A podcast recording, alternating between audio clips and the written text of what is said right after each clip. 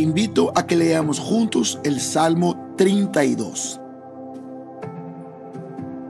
Dichoso aquel a quien se le perdonan sus transgresiones, a quien se le borren sus pecados.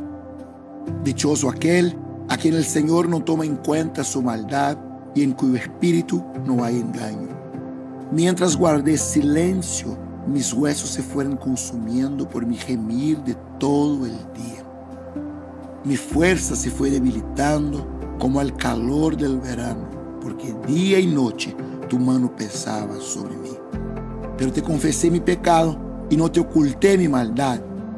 Me dije, voy a confesar mis transgresiones al Señor y tú perdonaste mi maldad y mi pecado. Por eso, los fieles te invocan en momentos de angustia.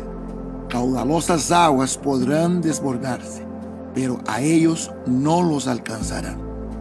Tú eres mi refugio, tú me protegerás del peligro y me rodearás con cánticos de liberación. El Señor dice, yo te instruiré, yo te mostraré el camino que debes seguir, yo te daré consejos y velaré por ti. No seas como el mulo o el caballo que no tienen discernimiento y cuyo brillo hay que domar con brida y freno para acercarlos a ti. Muchas son las calamidades de los malvados, pero el gran amor del Señor envuelve a los que en Él confían.